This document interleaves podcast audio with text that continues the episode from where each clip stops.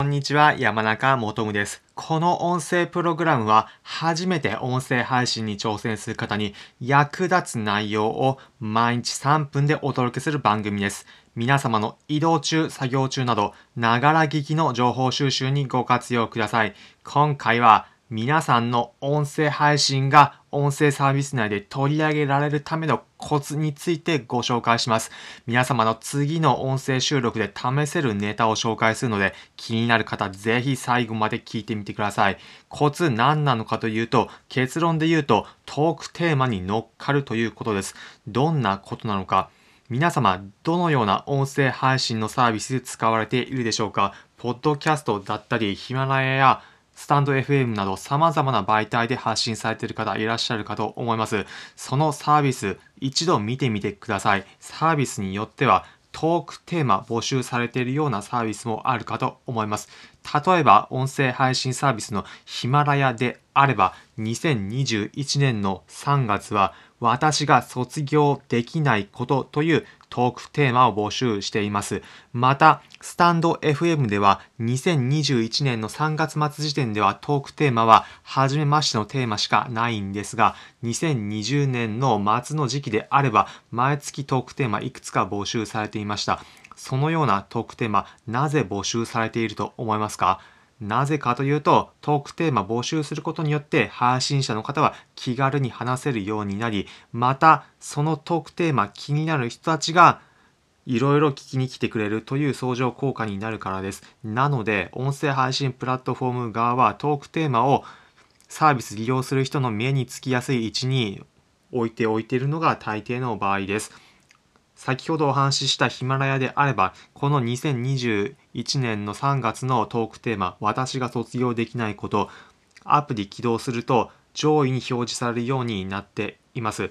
このように皆様も自分の話している内容、取り上げてほしいな、少しでも聞いてくれる人が増えればいいなというふうに考えているのであれば、ぜひトークテーマ乗っかってみて話すことを挑戦してみてください。そうすれば多くの方に聞かれるチャンスつかめること間違いなしです。なお、ここまで聞いてトークテーマ見たけど全然自分興味ないしというふうに思った方もいるかもしれません。そのような場合、一つだけアドバイスするならば、そこから関連づけて話すことです。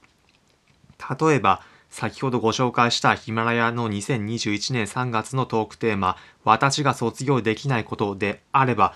卒業できないことなんだろう別に学校とか卒業できないしというふうに思う方もいるかもしれませんが別にいいんです。例えばどうしても夜寝る前にチョコレート食べるのが好きだからそこから卒業できないという